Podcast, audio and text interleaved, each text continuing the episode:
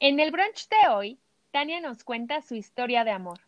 De amor propio, para tomar las decisiones que a ella la hacen feliz, sin importar el qué dirán.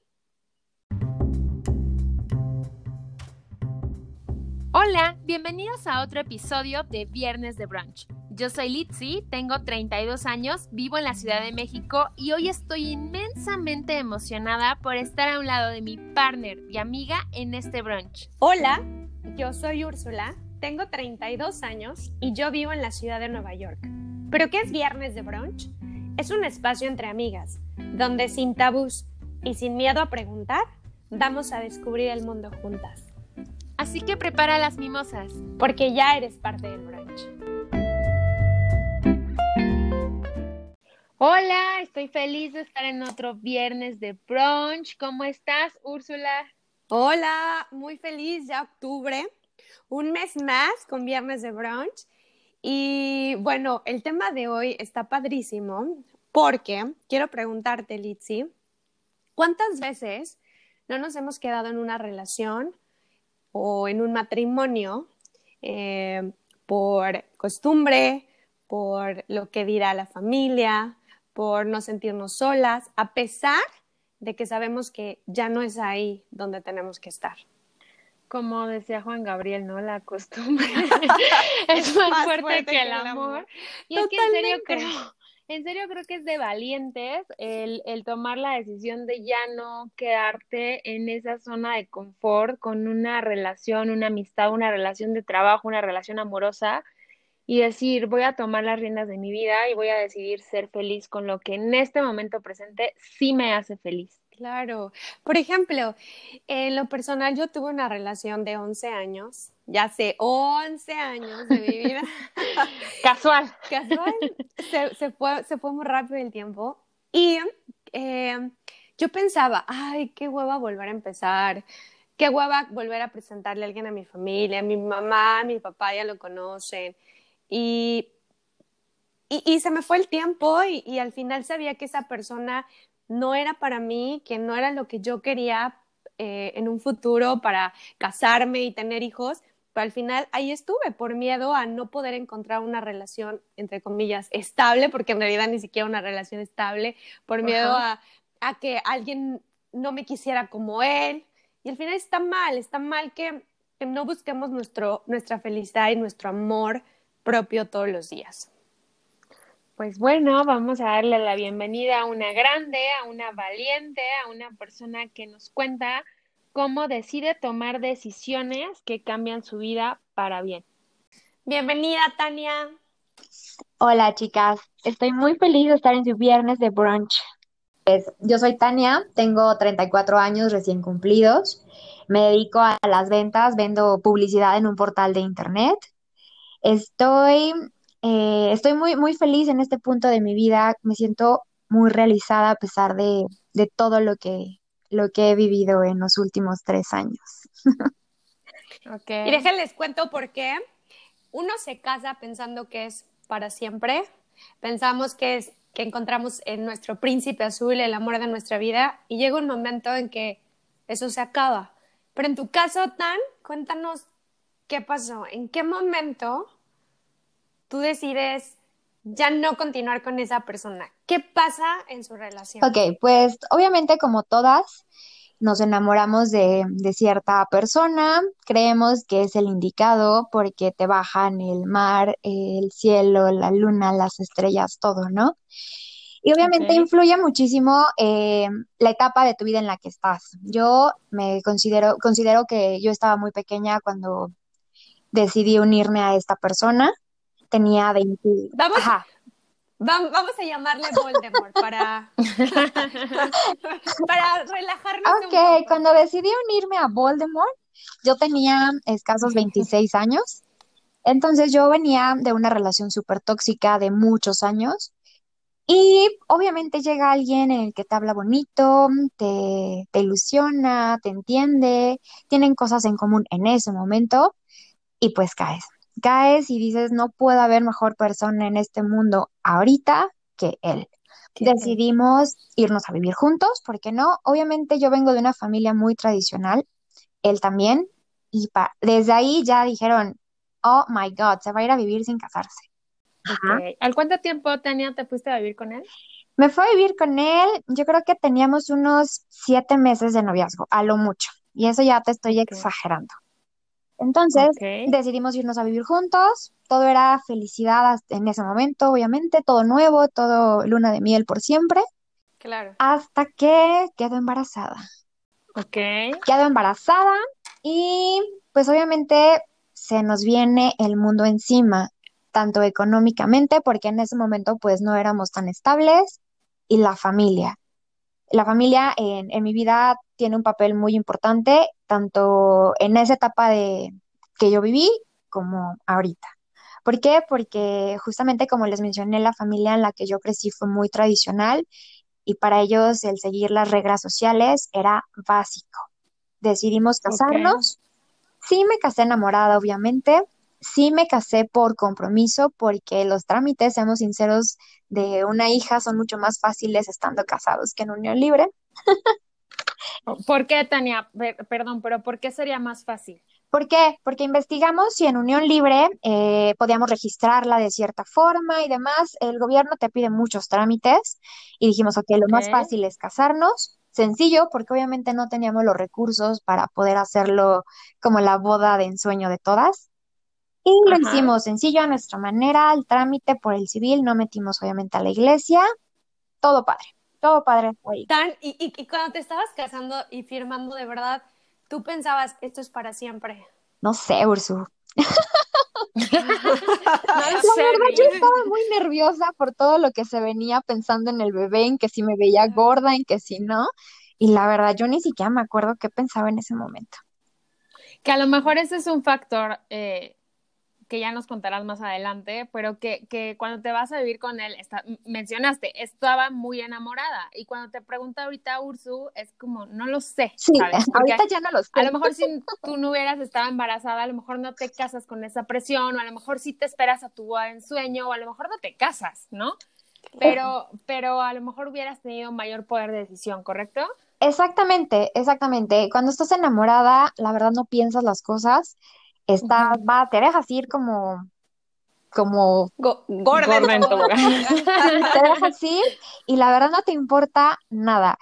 Em, nos casamos, tenemos a nuestra hija, em, eh, la relación obviamente cambia con un hijo. Afortunadamente, eso sí tengo que agradecer, él siempre se hizo responsable de su paternidad estando juntos. Nunca tuve que pedir ayuda porque realmente no es pedir ayuda, es hacerlo responsable.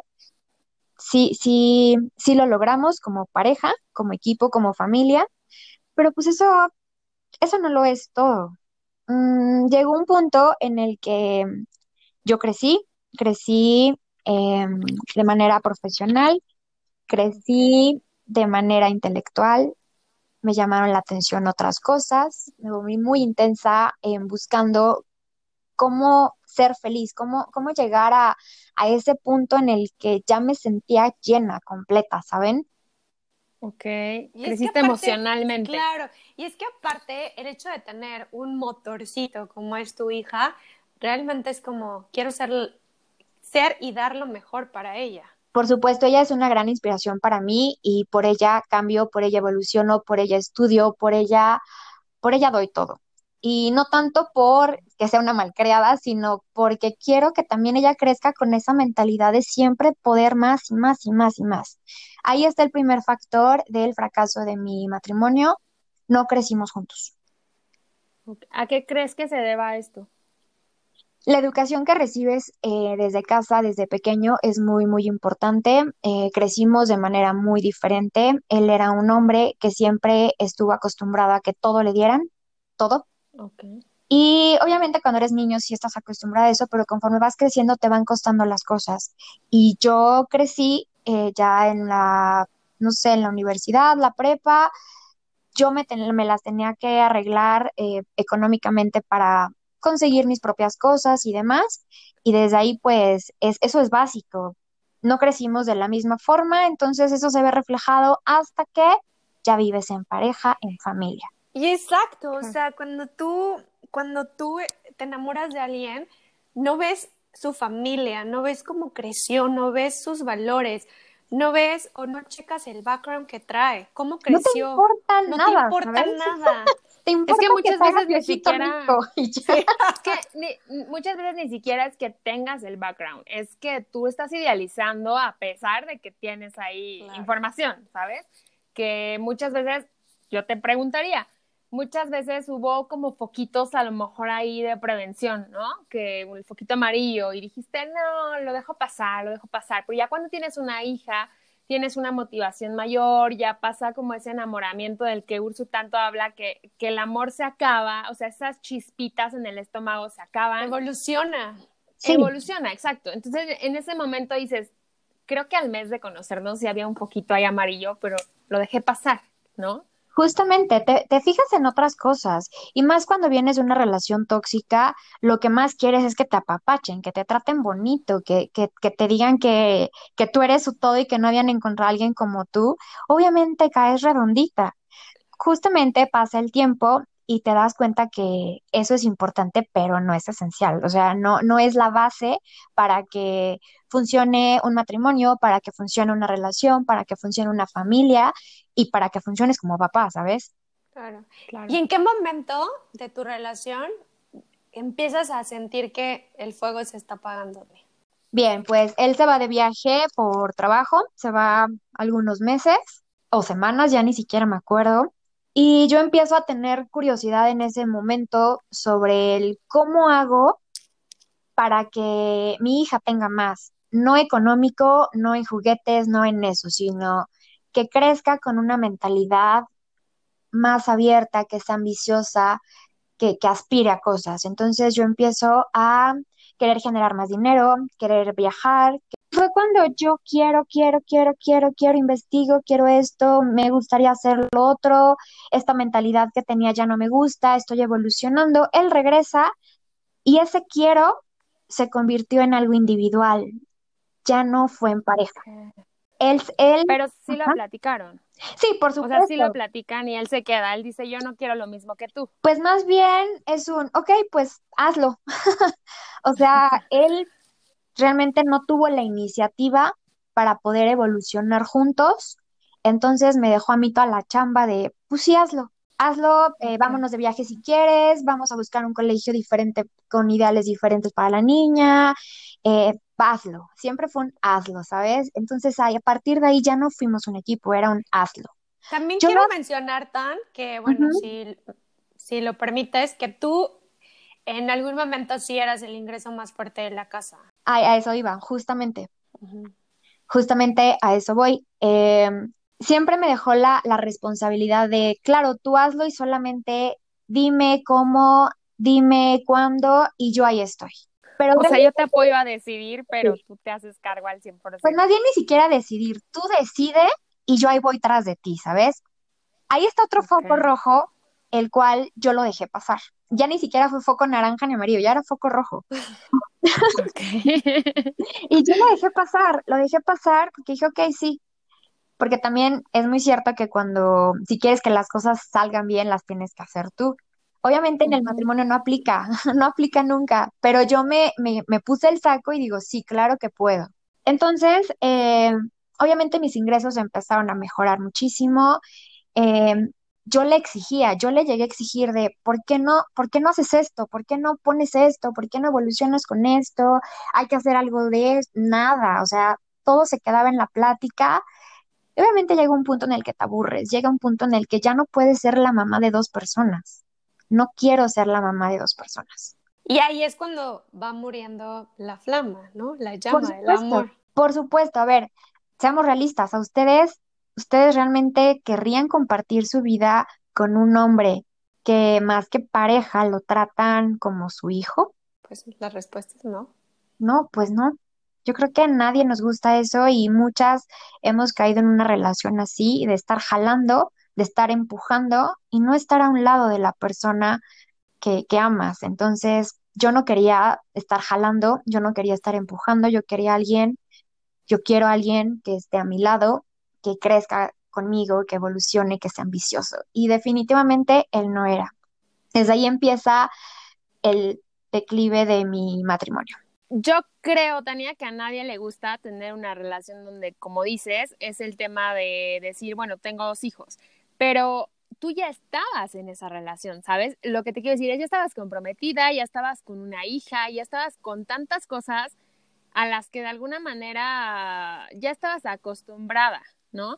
Entonces, ¿en qué momento tú dices, ya, o sea, a lo mejor no me gusta esto, pero además el amor ya murió? Fíjate que en ese punto, en ese punto no sentía que el amor ya había muerto. Te soy, te soy, te soy sincera. Más bien, yo ya no, ya no estaba compaginando con la forma de pensar de él con la mía. Ya no estábamos haciendo un match. Entonces ahí ya hay un problema porque justamente empiezan a haber pedos que, que dices, ¿por qué estamos peleando ya todo el tiempo? ¿Por qué, por qué ya no vamos hacia algún lugar juntos? Y no me, no, no me refiero a salir de viaje o salir a comer, sino estar creciendo como pareja juntos. Ya no existía eso. En ese punto aún yo dudaba eh, que ya no hubiera amor, ¿sabes? Porque la intención todavía la seguía teniendo. Y ahora que lo pienso, a lo mejor esa intención estaba por mi hija, no por nosotros. Que está complicado cuando tienes un hijo por medio, el, el, el decirle voy a arrebatarle a mi, a mi hija la oportunidad de, como dices, crecemos en una familia muy tradicional y arrebatarle a mi hija la oportunidad de que crezca en una familia, entre comillas, normal, ¿no? Porque hoy en día, ¿quién decide que es normal? Por supuesto. Además, la familia eh, es una presión o sea, te hace una presión social muy, muy fuerte, ¿sabes? Muy fuerte al grado de que yo permanecí en ese matrimonio un año más por esa presión. ¿Cómo era la presión? ¿Cómo era la presión que, que te ejercían a decir, eh, no sé, te cuento el caso, ¿no? Yo tengo una amiga que se casó en algún momento, se, se casa muy enamorada, se va a vivir con esta persona, a los seis meses regresa y mal porque le habían sido infiel, ¿no? Y, y recuerdo que era como, es que mi mamá me dijo que me tengo que regresar con mi esposo. Y era, ¿cómo? O sea, ¿cómo si yo que soy tu amiga te digo que no? Tu mamá te manda de regreso, ¿sabes? Por supuesto. Pero muchas veces sucede y, y, y yo lo veo desde afuera, pero tú que estuviste ahí, cómo era esa presión que ya deja tú de la sociedad, de tu familia. Pues mira, eh, es, es, algo muy feo aceptarlo, es doloroso, porque eh, decidimos él y yo ya separarnos porque yo, yo tuve el valor de, a pesar de que nos íbamos de viaje como familia, eh, decidimos intentarlo porque pues obviamente sí, sí existían ya problemas de es que ya no, ya no me escuchas, ya no te entiendo, tomé, yo tomé la decisión de hablar con él y decirle, ¿sabes qué? Yo ya no quiero estar aquí. Ya lo intentamos, ya lo hablamos. Yo ya no puedo seguir con esto. Yo no me siento feliz, yo no me siento a gusto. Esta decisión, quien me inspiró a tomarla fue una de mis mejores amigas, porque nunca se me va a olvidar la frase que me dijo, a ver, tú quieres ser feliz y tú quieres y tú luchas porque tu hija sea feliz. ¿Cómo puedes tú enseñarle a tu hija a ser feliz si tú no lo eres, si tú no lo estás haciendo y tú no estás luchando por eso? Ahí me cayó el 20 y dije, tengo a la mejor amiga del mundo, ¿qué estoy haciendo aquí? Regresamos de un viaje, eh, nos fuimos a la nieve, regresamos y me acuerdo que a los dos días de haber regresado con la euforia de la nieve, de esquiar y de todo eso, o sea, pues sí le dije, ¿sabes qué? Yo ya no quiero estar aquí. Discúlpame, Mm, eres muy buena persona, pero no eres para mí, no soy para ti. No eres tú, soy yo, Voldemort. algo así, algo así fue, no, no quise caer en eso, pero pues sí le dije, ya, ya no estamos aquí los dos para, o sea, tú ya no me complaces, ni yo a ti, tú no piensas igual que yo, no, no hay forma que sigamos juntos, por más que querramos, no hay, no hay manera. Él me dijo que estaba de acuerdo, que si yo nunca hubiera tomado esa decisión, él hubiera envejecido a mi lado siendo infeliz. Dios, no. Wow. Ahí fue cuando me di de topes, porque dije desde el primer momento que sentí que ya no era aquí, tuve que haberle hecho caso a esa corazonada. Y tuve que haber luchado por yo ser feliz y no pensar en el que dirán, no pensar en la familia, no pensar ni siquiera en que mi hija se iba a quedar sin su papá, porque su papá siempre va a estar ahí que tuve que haber pensado en mí muchísimo tiempo atrás y no lo hice. Y, que ah, yo, mis papás, mis papás se divorciaron cuando yo tenía cinco años, Tania, te cuento. Entonces, eh, yo recuerdo, mi papá tomaba mucho y yo recuerdo que eh, en lo que he crecido, que hoy tengo 32 años, te puedo decir que he escuchado infinidad de historias donde dicen es que no me divorcio por mis hijos, es que es lo mejor para mis hijos, bla, bla. Y yo recuerdo que igual que tú, mi mamá cuando toma la decisión de separarse es por sus hijos. Es decir, en lugar de estar escuchando problemas o faltas de respeto o así, es como de, por mis hijos, tengo que dejar de aceptar esto precisamente armarte de valor para tomar una decisión tan fuerte que puede afectar emocionalmente a tus hijos, el permanecer donde no quieres estar feliz, que es lo que te dice tu amiga. Perdón, pero yo viví el otro lado. Mis papás tuvieron una racha muy complicada cuando yo estaba en la secundaria. Entonces mis papás se peleaban, tuvieron una racha donde se peleaban mucho yo lloraba y yo sufría y yo le rogaba a Dios que por favor, por lo que más quisiera, mis papás no se separaran. Y ahora que estoy casada es como, no quiero que mis hijos nos vean pelear, no quiero eh, tener una relación violenta, y en realidad muchas veces cuando la gente se queda por los hijos, me pregunto, ¿es lo mejor? Exactamente, y justo viene, todo esto viene a la, a la pregunta de Litsi sobre la presión familiar. Decidimos divorciarnos, eh, él no le cuenta a su familia inmediatamente, justamente por el, me van a juzgar, me van a regañar, me van a decir que por qué, ¿saben? Yo sí, yo sí decidí, yo ya estaba con valor eh, al mil. Yo ya, yo ya tenía el valor, yo ya había tomado la decisión, entonces yo ya no quería seguir aplazando algo que ya había aplazado por un año, ¿saben? Claro. yo ya no quería seguir en, ahí, en ese tormento. O la primera persona que me acerco es con mi papá. Eh, le platico la situación, le platico la decisión y me apoya al 100%. Dijo, no puedes estar en un lugar donde no eres feliz, donde te estancas, donde no creces, donde no vas para ningún lado, yo estoy contigo. A diferencia de mi mamá. Mi mamá, la primera reacción fue un, bueno, ¿y qué vas a hacer? Dijo, ok, lo está tomando bien. Voy a trabajar, mamá, voy a seguir echándole ganas. Y la respuesta hacia eso fue un, pues eso mismo hacías en tu matrimonio. No entiendo la diferencia de estar con él o no estar.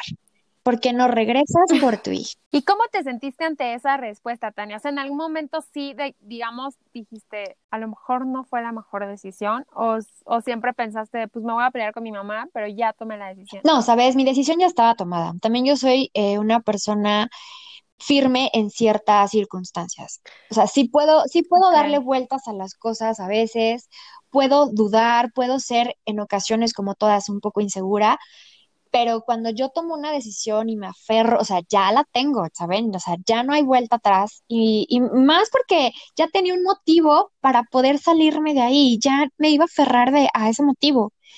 En lo que yo le respondí a mi mamá fue un, entiendo tu posición, entiendo que esto tiene que ver mucho con la educación que tú recibiste, con la educación que tú tienes y no va conmigo no va con, con lo que yo quiero, no va con lo que ya evolucioné a la educación que tú y la familia me dieron. Entonces sí me voy a, me voy a ir a vivir sola con mi hija, porque lo que muchas hacen es me regreso a casa de los papás o me voy a vivir con el nuevo galán o no sé. No, yo no. Yo puedo, tuve los huevos para trabajar, para darle a mi hija un lugar seguro, un lugar bonito, un lugar bien, donde ella pudiera crecer, no sé por cuánto tiempo.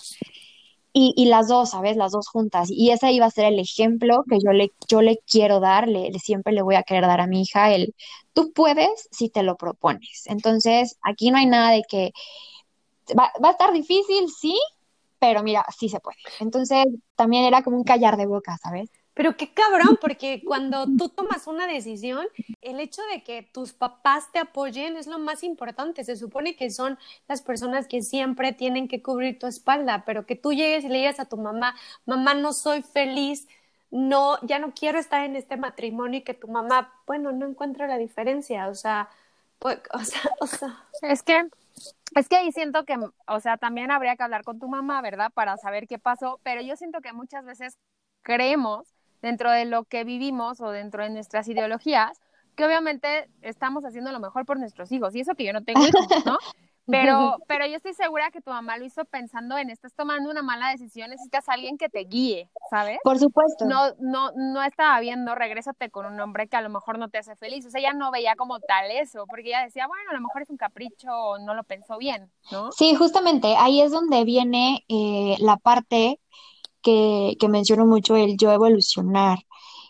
Me costó mucho trabajo en ese momento, me dolió muchísimo el no tener el apoyo de mi mamá, el que mi mamá, el yo pensar que mi mamá se estaba fijando más en el qué dirán, en el cómo te vas a divorciar y cómo esto. Me costó casi tres años el poder comprenderla, el no juzgar cómo, cómo fue su reacción hacia, hacia mi decisión y el dejarlo ir, y el dejarlo ir y no frenarme por eso. Es que todavía en, en en el mundo, ¿no? Eh, sucede que cuando una mujer, le comentaba a Úrsula, cuando una mujer se divorcia y te preguntan, ¿estado civil? Divorciada, ¿no? Y a un hombre le preguntan, ¿estado civil? Soltero. soltero. Entonces, está cañón, está cañón porque desde ahí viene como de, ah, es que ella es divorciada, ¿no? Casi que lo tienes que poner cuando sales con alguien de, de pues es que soy divorciada, como si fuera algo pues trascendente. Quizás ya si te vas a, una relación mucho más formal, pues claro que lo tiene que saber, es parte de tu vida, pero no es algo con lo que tú te presentes, ¿no? Se me hace como medio... Como la antigua. Misógina la onda. sí, por sí, exacto, como que no, nada que ver. Y la verdad es que es muy chistoso, pero, o sea, yo te hablo del divorcio de mis papás hace añísimos, donde fue igual mi mamá, eh, o sea, fue la única que se divorció y fue súper juzgada y todo. Y tú piensas, bueno, eso fue hace muchos años, pero al día de hoy, a veces terminar una relación de noviazgo te cuesta por todo lo que van a decir. y no me quiero imaginar con una hija y casados. O sea, es algo muy fuerte y de verdad, qué valor tan Sí, es algo muy fuerte, es luchar contra, contra muchas cosas, muchos prejuicios eh, tanto como la familia como amistades. Yo también tuve amistades que me dijeron, a ver, ¿cómo? Te casaste y eso es para siempre. ¿Y qué ejemplo le vas a dar a tu hija? Y va a ser infeliz. Y me alejé de amistades, me alejé de familiares, justamente por, por ese tipo de, de prejuicios que tienen, de que sienten el derecho de opinar de, que tengan que decidir por ti lo que es mejor. Yo entiendo que, vuelvo, influye mucho la educación que recibieron, influye mucho que crecieron en otra época, que a lo mejor para ellos esto es muy evolucionado y nomás no va, no va con, su vida, pero el hecho de no respetar una decisión, hacerte menos, el decirte, un familiar me dijo, y no se me va a olvidar nunca, yo espero que la vida me dé para que cuando tu hija tenga 18 años pueda ver cómo te va a reclamar que no es feliz. A ese grado, o sea, a ese grado de, de comentarios llegan cuando tú decides divorciarte. Ah, pero no fuera el otro lado del divorcio, porque es que bueno, ya te libraste de la loca, ya eres libre, ya puedes salir y, y, hacer y deshacer de tu vida, ¿sabes? También eso está horrible. Oye, Tania, te quiero preguntar algo. Eh, la decisión que tomaste, como ya lo dijimos bastantes veces porque lo mereces, es algo de gran valor, ¿no? De huevos. Pero también quisiera que nos contaras y empoderar un poco esta parte de cómo fue para ti el poder tomar una decisión de ya no quiero estar contigo porque quiero ser feliz y con mi hija, pero claro, con una posición eh, financieramente sana o mejor, ¿sabes? O sea, cómo el tema de que tú estuvieras bien en la parte financiera, que te sintieras segura, te ayudó y te motivó a poder tomar esta decisión a pesar de todo lo que estaba sucediendo, pero un poco con menos miedo. Claro, obviamente influye el, el poder económico porque no necesitas nada de nadie, ¿sabes? Y no te estoy hablando de ganar millones o ganar 10 pesos, simplemente el hecho de que tú sepas hacia dónde quieres llegar, sepas por dónde quieres ir, te administres bien, no pierdas esa línea de, de, estarte exigiendo, de ser cada día mejor, de si te va a costar chingarle un tiempo, pero los frutos los vas a ver, es súper importante. Es, es, es, básico, yo creo que es básico porque muchas mujeres no lo hacen justamente porque dependen económicamente de, de la pareja o porque creen que tienen que regresar a casa de los papás porque ya están solas y no, no, no están solas, eh, se tienen a sí mismas todas tenemos una red de amistad que siempre está ahí para jalarnos las orejas, para apoyarnos, para impulsarnos y creo que de ahí es donde te tienes que, agarrar. Justo lo que platicábamos, Ursu, o sea, es muy diferente tener una, digamos, un empoderamiento eh, financiero a tomar decisiones sin esa estabilidad económica. Sí, y muchas, y muchas se quedan en, donde están, ya sea que sufran de violencia, ya sea que, que ni siquiera ya sean felices, que no les guste la pareja, por el motivo que sea, pero no se salen de ahí por, por la dependencia económica y eso también está súper fuerte. E incluso los Voldemort, ¿no? Los Voldemort se aprovechan un poco más de decir, pues es que depende de mí. O sea, puedo ser un cabrón porque depende de mí. Porque no se va, porque no se va a ir. Pero es que, por ejemplo, en tu caso, tan, no, el matrimonio no duró tanto tiempo, pero, o sea, pónganse a pensar en las personas que ya tienen 10, 15, 20 años en un matrimonio y que dejaron su vida profesional, eh, por dedicarse al hogar, que no está mal, está bien porque al final son un equipo y eso es lo que se decidió, pero pues llega un momento en que tal vez uno como mujer pierde la seguridad de, ok, ¿y ahora dónde me voy? ¿Y cómo vuelvo a empezar? Y yo he escuchado comentarios de verdad de mujeres que es como, literal, yo ni veo el celular o yo ni, ni quiero indagar como porque el que busca encuentra y prefiero no ver y prefiero no encontrar porque sé que a lo mejor si encuentro no voy a tener el valor de, de, de salir. Sí, sí está, sí está muy difícil, o sea, influyen muchos, muchos, muchos factores. Afortunadamente yo tuve la posibilidad eh, económica y emocional de tomar la decisión, de mantenerme, de, de crecer también, porque en ese periodo también afortunadamente crecí muchísimo. Y, y, pues es primero tener el valor, querer hacerlo y buscar la forma de, de cómo sí y no ponerte trabas del, híjole, pero, pero, pero, o sea, los peros no te llevan a ningún lado. Oye, Tania, y cuando empezamos con este brunch, tú dijiste que te sentías como, o sea, que tú estabas buscando como el clímax de tu vida, ¿no? Y, y en este momento te sentías un poco ahí. ¿Qué es lo que hoy a tu vida da ese clímax y qué es lo que, o sea, no hay manera que perderías y que te da muchísimo gusto estar en este momento? Pues mira, eh, soy independiente eh, económicamente, afortunadamente. Eh, tengo una pareja, tengo una pareja con la cual ya llevo justamente el siguiente mes cumplimos un año viviendo juntos. Em, él es una persona, yo lo admiro muchísimo. Él es una persona súper inteligente, me suma, no me resta. Al contrario, cada plan, cada proyecto, cada inquietud que yo tengo, él encuentra la forma en cómo apoyarme para que yo pueda ir hacia allá y él va totalmente de la mano conmigo. Eh, em, va de la mano conmigo como pareja, que es para mí esencial. No, no, es, no es conformista, siempre está chingándole para, para poder llegar a donde él quiere llegar, sea, se trate de lo que se trate, es superhumano, Además, adora y ama a mi hija, que, que eso es un plus y algo importantísimo, porque pues no le busqué un papá a mi hija porque ella tiene su papá, pero sí es importante que exista esa empatía, ese cariño, ese apego de, de, de, tener una familia y eso lo encontré en él. Por eso me siento súper realizada porque estoy con alguien que me aporta, estoy con mi hija que la estoy viendo crecer y que es súper feliz, es una niña muy, muy feliz y estoy donde quiero estar eh, profesionalmente y en todo sentido. es muy chistoso, es muy chistoso porque llevo yo conociendo a Tania, ¿qué decíamos, Tania? Ya como 10 años, 11 años. Como 13 años.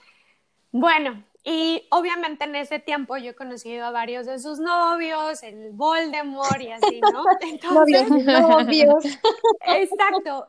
Su nueva pareja eh, es totalmente diferente a los demás. Y no me refiero físicamente, me refiero a la manera de ser. Sí. Eh, es totalmente diferente. O sea, todas tus parejas anteriores tenían un patrón. Y, y, y, él es totalmente diferente. Eh, de la manera de ser, que él, es un poco más callado, que no busca ser el protagonista en una fiesta. Sí. esto es, es, todo lo contrario que tú pudieras imaginar que Tania pudiera salir con alguien. Y, y, y, y creo que esta persona es, le trae paz, le trae seguridad, le trae empoderamiento y le da alas para volar. Por supuesto. que llega un momento en la vida en que justo lo que quieres es, es paz, ¿no? o sea, es tranquilidad, es decir, bueno, yo quiero hacer esto, pero quiero saber que cuento contigo, aunque no seas como, o sea, no quiero que seas una bomba de emociones, quiero que seas una persona con la que yo puedo contar y en la que me puedo apoyar o me puedo aconsejar, que es lo que tú un poco buscabas y no tenías, ¿no? Pero hoy que lo tienes, mm, dices, bueno, vale la pena haber vivido lo que viví para estar donde estoy ahora. Claro, creo que nunca, em, creo que nunca hubiera tenido una pareja así si yo tampoco hubiera cambiado mi forma de pensar, mi forma de actuar, mi forma de ver la vida, de ver las cosas, de comprender un poco más allá del por qué actúa así mi familia, por qué me da la espalda, ¿sabes? Y no estancarme, no engancharme en eso, sino ver más allá. Y mi, mi pareja actual es lo que me ha enseñado, me ha enseñado a ver más allá, a no limitarme, a exigirme. Entonces, con él tengo un equilibrio en todo sentido, tengo un balance, tengo una estabilidad emocional impresionante, me enseña todos los días a cómo ser mejor, eh, le enseña a mi hija también a, superarse, a, a, no quedarse ahí, a ver, tú puedes, mm, no sé, es, es increíble la pareja que tengo actualmente. Te escucha súper enamorada. Dicen que el amor sin admiración no es amor que perdure y es justo lo que tú nos vienes a dejar como mensaje, ¿no? Sí, yo, yo creo que el mensaje sería pues obviamente no hay una receta para que, para que alguien te diga, ah, sí, él va a ser el amor de tu vida y con él te tiene que casar y con él vas a durar, hazlo. O sea, no, te vas a equivocar tal vez una, dos veces. No estoy diciendo que se casen y se divorcien al año, pero, pero sí que, que, que se conozcan, o sea, conociéndote, explorando las posibilidades que puedes llegar a tener, puedes saber hacia dónde quieres ir y, y con quién, y quién sí y con quién no. Qué bonito. nada, pues ya nada más para finalizar, Tan, ¿qué le dirías a todas esas mujeres que nos están escuchando, que a lo mejor están en una relación de noviazgo o en un matrimonio y que no se sienten 100% seguras, pero que tienen miedo a terminar la relación por, eh, no sé si lo pueda superar. Creo que hace, hace, hace una semana nos escribió una chica de eh, creo que nos, escribe, nos escribió en el Instagram Lipsy de cómo le haces para superar una relación de tanto tiempo, que tenía miedo de terminarla. Entonces, ¿dónde buscamos esa fortaleza para poder hacerlo sin importarnos lo que la gente pueda pensar, lo que los amigos puedan decir y, y que sí se puede, sí se puede ser feliz? Por supuesto que se puede ser feliz. Eh, no, no hay una receta, lo que yo les puedo sugerir, porque a mí me funcionó, es escúchate, escúchate, piensa, em, haz caso a tus corazonadas. Si algo no te late, ve por qué no te late, no te conformes con no me late y se me olvida y después ya busco la forma en la que sí. No, no hay que conformarnos, no hay que tener una mente cerrada. Simplemente yo creo que es eso, conociéndote, vas a saber qué es lo que quieres, conociéndote, vas a saber por dónde el camino más, no más fácil, pero tal vez más, ay, no sé cómo decirlo, más, tener un camino mucho más sencillo, posiblemente sin tantos tropiezos. Equilibrado. Exacto.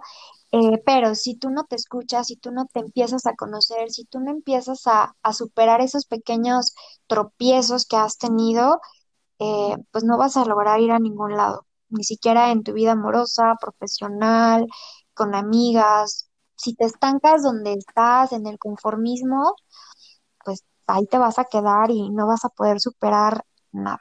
Que ya un poco como, como cerrando y agregando el comentario que, que dijiste, eh, tú mencionaste que, le, que empezaste a leer, a buscar, ver cosas que te interesaban, ¿no? Como alimentar tu alma, por decirlo de alguna manera.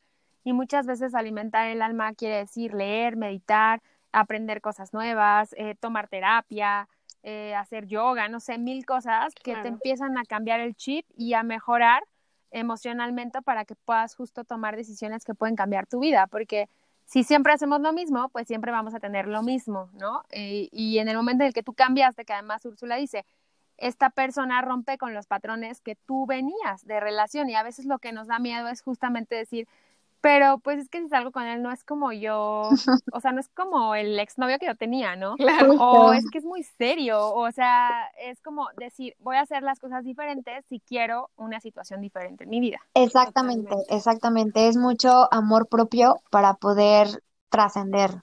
O sea, sin que tú sepas, que tú sepas lo que quieres, lo que quieres y lo que no quieres. Es más importante saber lo que no quieres, pero que estés muy segura de, de lo que sí estás dispuesta a hacer y lo que no estás dispuesta. Exacto, y no te y no te limites, o sea, no te pongas límites, siempre siempre ver más allá del qué pasaría si pues lo hago y, y, si me caigo otra vez. Ya vemos. Exactamente, pero es no limitarte, no conformarte, es lo peor. Yo me conformé mucho tiempo en la relación en la que estuve porque también yo creía que no merecía más, yo creía que no, no había más allá de, pero, pero no, no nos conformemos. Muchas gracias, Tan. A ustedes. Gracias por, compartir. Aquí termina el brunch. Ya se acaban las mimosas. No se olviden seguirnos en nuestro Instagram, arroba viernes de brunch. Goodbye. Adiós.